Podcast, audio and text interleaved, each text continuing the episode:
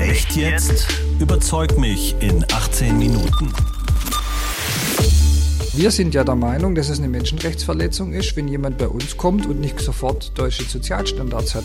Und dann wird es eng. Ich meine, wir können mehr und wir müssen mehr können. Wenn wir jetzt weiterhin so große Zahlen von Geflüchteten aufnehmen, dann heißt es halt, dass wir bestimmte Leistungen nur noch in schlechterer Qualität oder gar nicht mehr anbieten können. Vom Wohnen über den Arztbesuch bis zur Kita. Standard runtersetzen heißt aber sofort, dass wir zum Beispiel weniger Integrationsleistungen bringen können. Ein Viertel der von der Stadt zur Verfügung gestellten bezahlbaren Wohnungen ist derzeit mit Geflüchteten belegt. Gleichzeitig habe ich in meiner Sprechstunde kein Thema, das die Leute mehr bewegt, als die Aussage, ich muss aus der Stadt wegziehen, weil ich mir die Wohnung nicht mehr leisten kann. Das ist sozialer Sprengstoff. Herzlich willkommen zu Echt jetzt, überzeugt mich in 18 Minuten. Ich bin Oliver Günther und heute geht es bei uns um das Thema Hilfe für Flüchtlinge. Zu viele Menschen oder zu wenig Hilfsbereitschaft? Zu viele Menschen. Darüber klagen vor allem viele verantwortliche Politiker in Städten und Gemeinden, der Grund, es kommen wieder mehr Menschen nach Deutschland, die vor Krieg und Gewalt hierher zu uns fliehen. Allein aus der Ukraine sind es im vergangenen Jahr rund eine Million Menschen gewesen. Dazu kamen noch rund 250.000 Hilfesuchende aus anderen Ländern.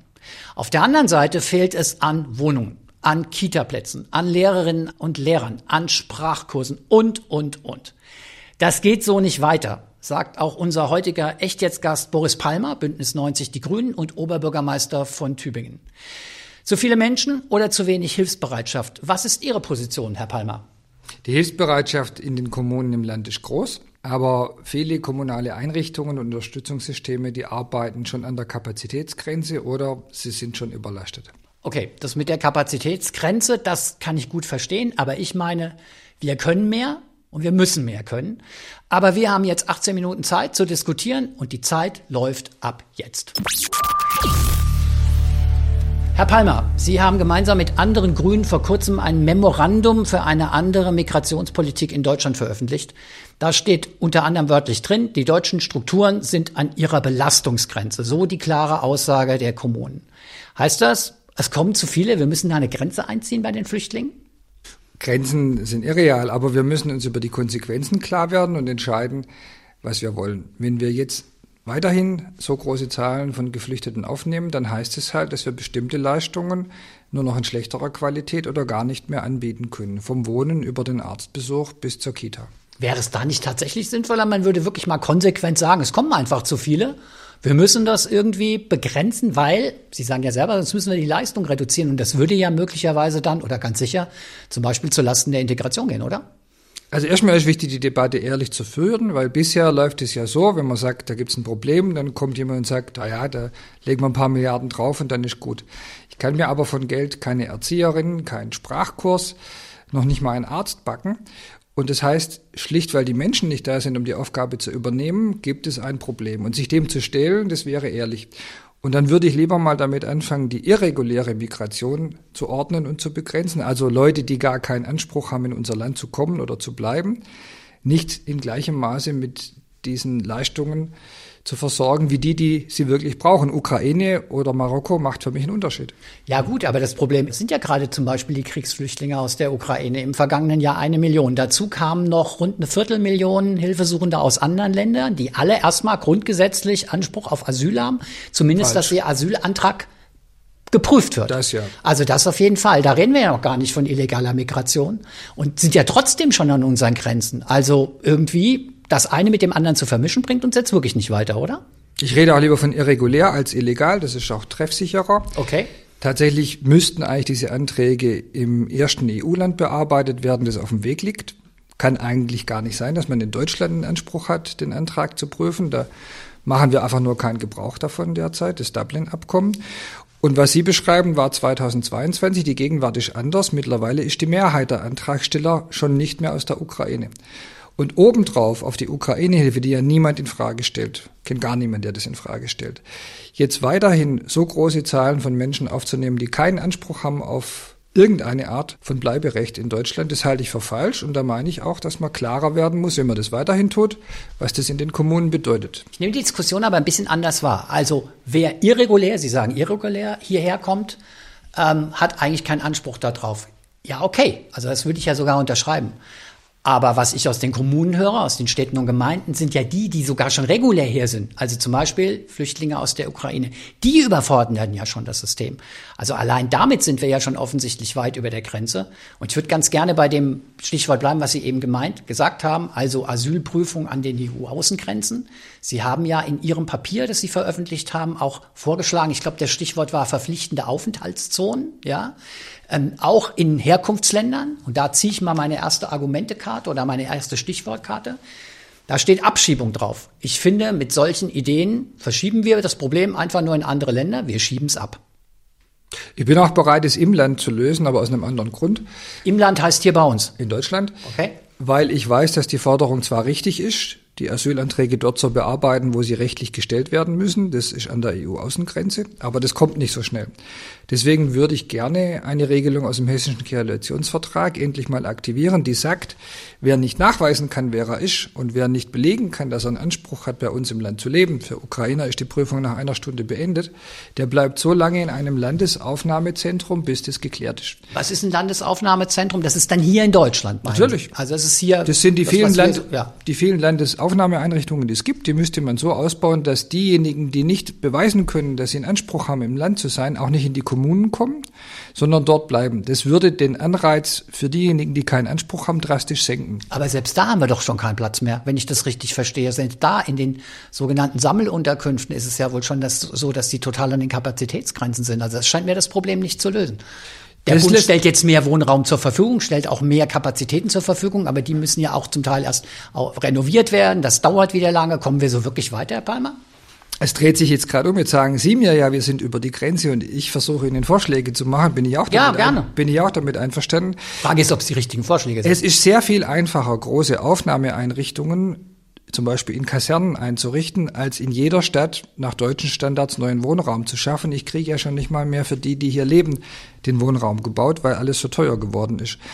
Und außerdem haben sie dann Gemeinschaftseinkünfte, äh, Verpflegung vor Ort, Sachleistungsprinzip. Das ist alles für jemanden, der eigentlich Geld haben möchte. Und die Hälfte der Leute sind Armutszuwanderer, völlig unattraktiv, sodass Nicht die, die regulär hier sind. Die ja, sind klar. keine Armutsflüchtlinge. Die, regulär, die vor Krieg und vor Verfolgung. Die regulären sind ja nach vier Wochen wieder draußen. Ja, ich rede von der Hälfte, die in Deutschland über einen längeren Zeitraum nie einen Asylanspruch In vier Wochen wieder draußen? Da kenne ich aber viele andere Fälle, die deutlich länger auch in den Sammelunterkünften drin. Also von Ukrainern kenne ich solche ja, Fälle. Ukrainer, aber ja. es gibt ja noch Asylsuchende aus anderen Ländern, die durchaus anspruchsberechtigt sind, ich sag mal Afghanistan, Syrien zum Beispiel, die haben ja nicht die Möglichkeit, wie zum Beispiel Flüchtlinge aus der Ukraine, dass sie dezentral Richtig. untergebracht werden, Aber dass sie gleich Arbeitsrecht haben. In Baden-Württemberg sind auch die nach zwei Monaten draußen, weil das Land gar nicht mehr Kapazitäten vorhält. Und dann haben wir Kommunen das Problem. Ah, okay. Wenn wir nämlich in den Kommunen Leute auch versorgen müssen, zusätzlich zu denen, die anspruchsberechtigt sind, die eigentlich gar keinen Anspruch hätten, und es sind häufig dann auch noch die Unruhestifter und Störenfriede, dann überlastet belastet es die Systeme in besonderer Weise.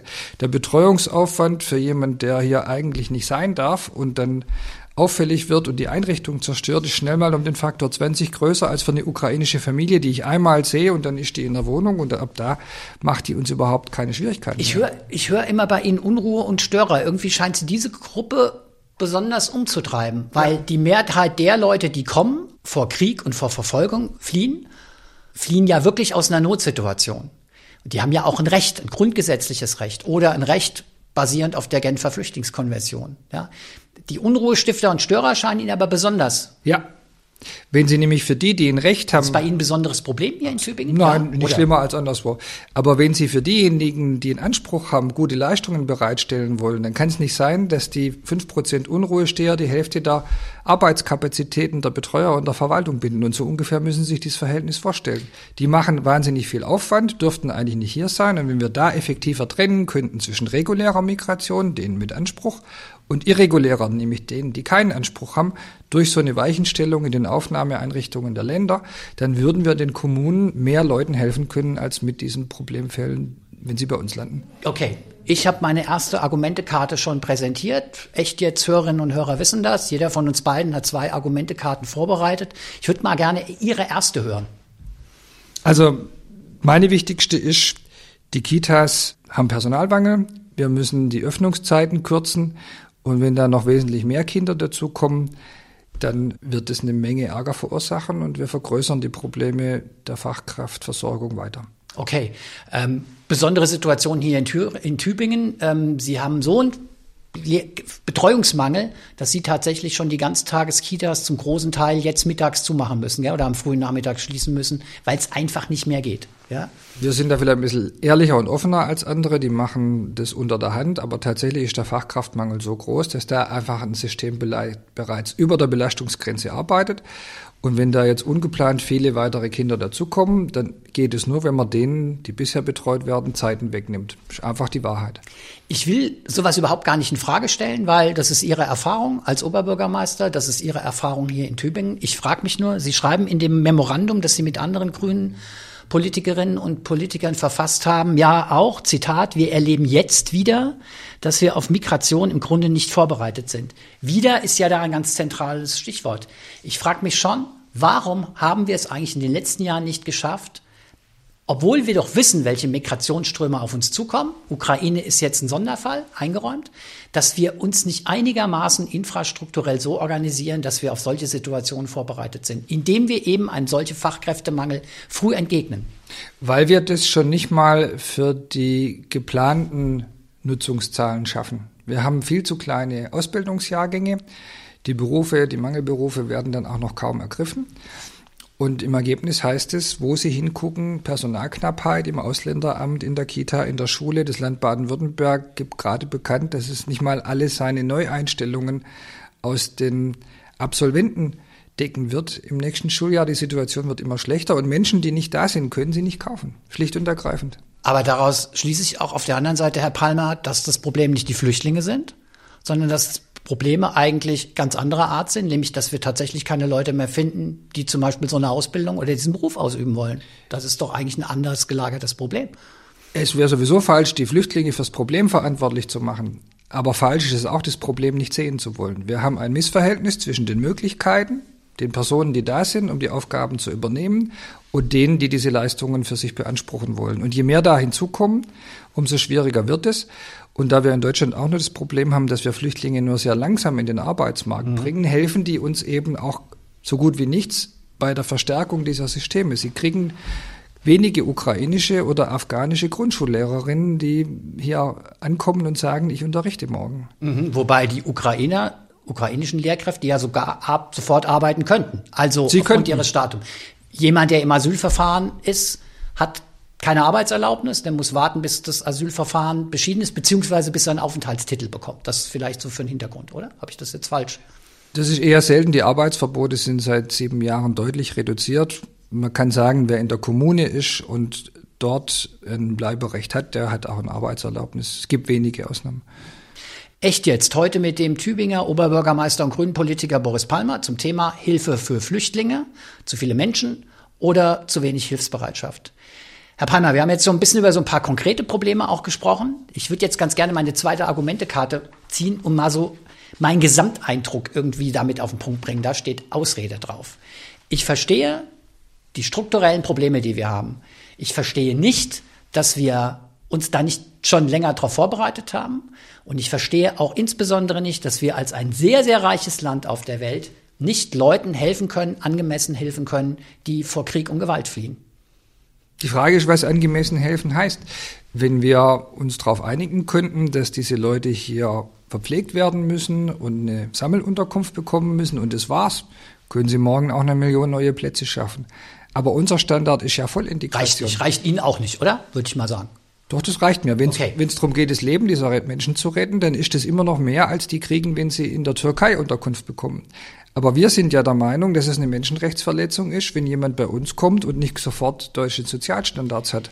Und dann wird's eng, weil wenn wir all diese Leistungen, die limitiert sind, auch denen geben sollen, die zusätzlich kommen, da muss man halt ehrlich sein, heißt es, für die, die schon da sind, wird's schlechter. Und das traut sich keiner. Das heißt dann, man darf doch nicht gegeneinander ausspielen. Ich habe aber nicht die Möglichkeit, die Menschen zu backen. Und deswegen muss ich ehrlicherweise sagen, wenn da noch mehr dazu kommen, die gleiche Leistung beanspruchen, wird sie für alle schlechter.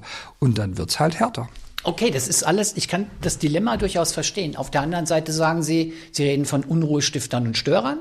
Ich rede jetzt mal nicht von den Irregulären, weil das ist für mich, finde ich, müssen wir schon sauber trennen zwischen Leuten, die einen Anspruch, einen Hilfsanspruch haben und diejenigen, die irregulär hierher kommen. Das ist ja schön, das tun wir halt nicht. Genau Aber- das, das müssten wir. Wir müssten Ja. sauber trennen. Aber wir ja. sind ja offensichtlich schon von denen überfordert, die mit einem Anspruch hierher kommen, ganz offensichtlich. Wenn ich die Situation, auch die von Ihnen beschriebene Kita-Situation, wenn selbst wir das die, funktioniert wenn ja wir nicht. die Standards nicht runtersetzen, sind wir damit auch überfordert. Das ist die Tatsache, vor der wir stehen. Standard runtersetzen heißt aber sofort, dass wir zum Beispiel, also so interpretiere ich das mal, weniger Integrationsleistungen bringen können für Leute, die ja mutmaßlich, wir alle ni- wissen nicht, wie lange der Krieg in der Ukraine geht, wie lange die Situation in Das stimmt. Syrien anhält. Wir müssen ja damit rechnen, dass die Leute lange hier sind. Wir müssen sie eigentlich integrieren, um eben auch den Anteil der Unruhestifter und Störer, die halt hier nicht integriert sind, das ist ja auch ein Problem in dem Zusammenhang, um den zu senken, oder?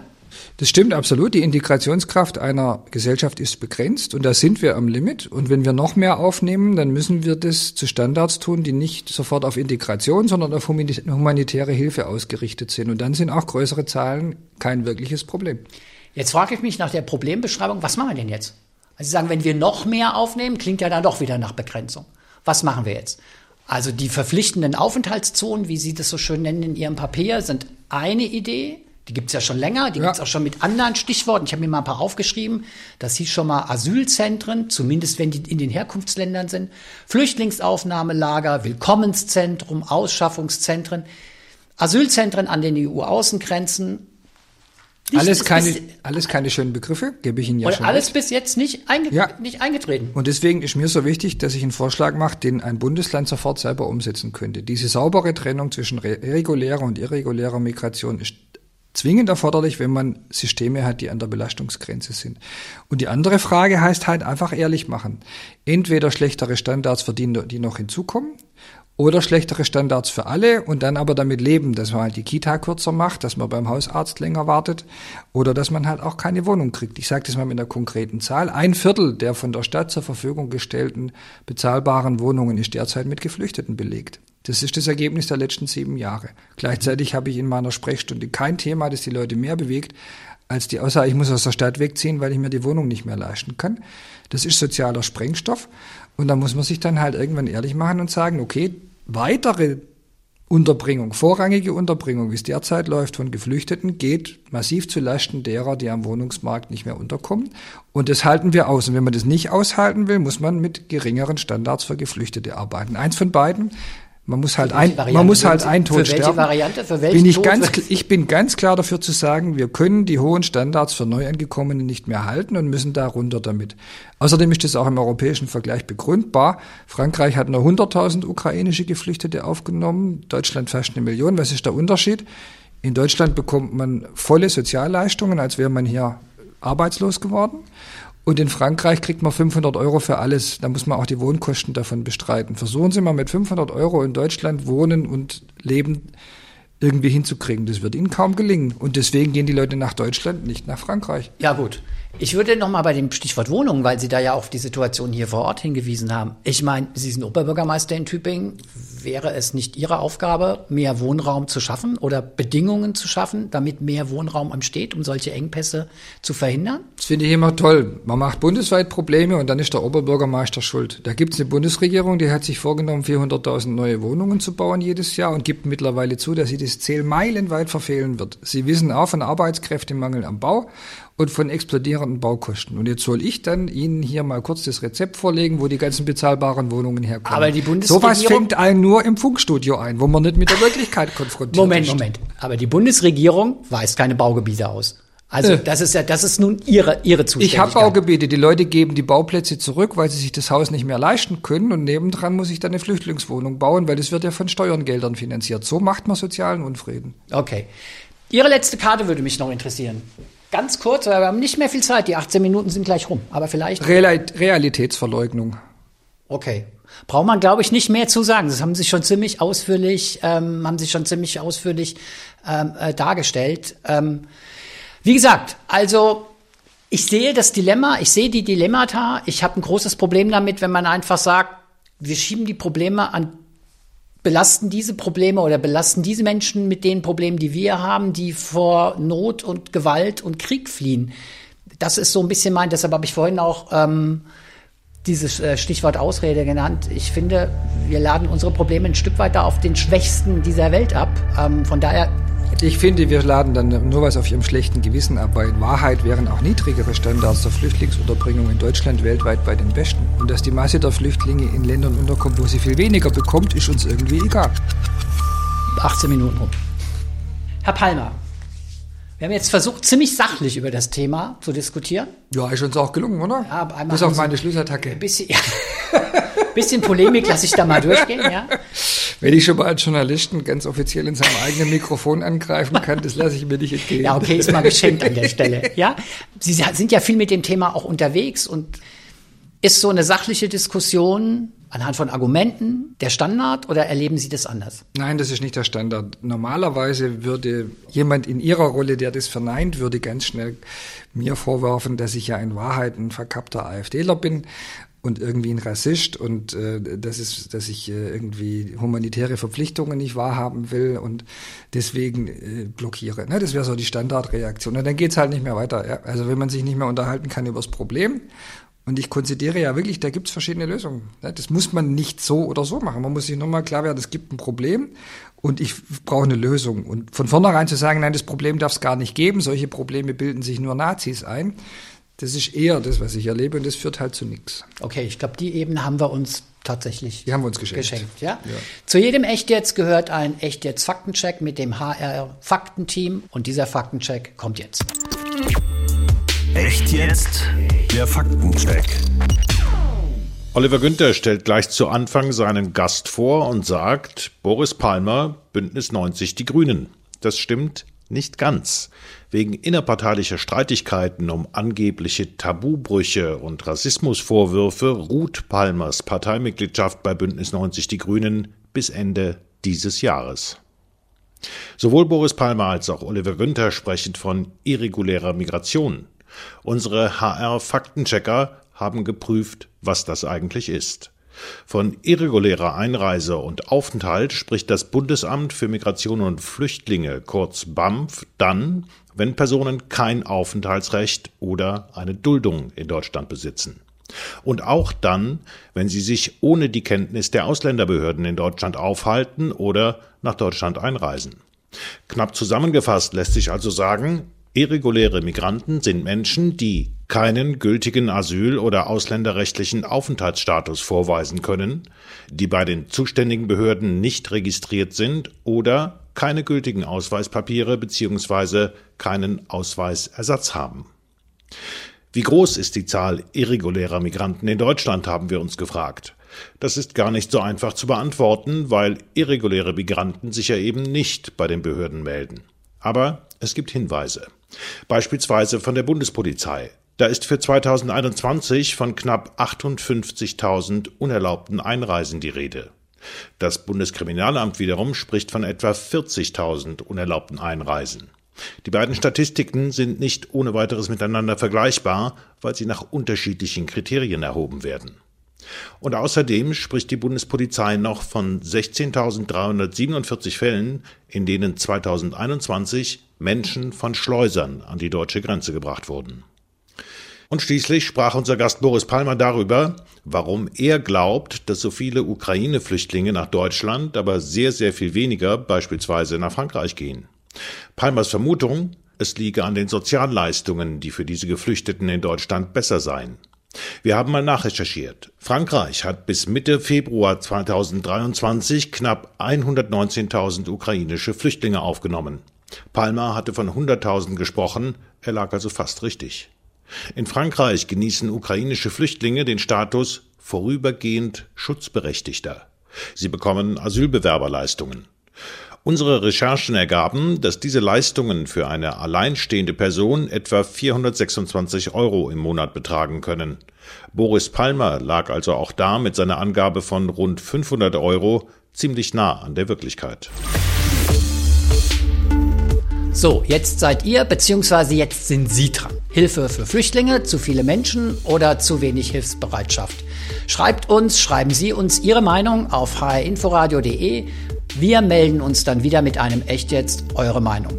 Diese Echt jetzt überzeugt mich in 18 Minuten Sendung gibt es als Podcast in der ARD Audiothek, auf Spotify und allen anderen gängigen Podcast Plattformen. Ich bin Oliver Günther, bis zum nächsten Mal. Echt jetzt? Überzeug mich in 18 Minuten. Ein Podcast des Hessischen Rundfunks.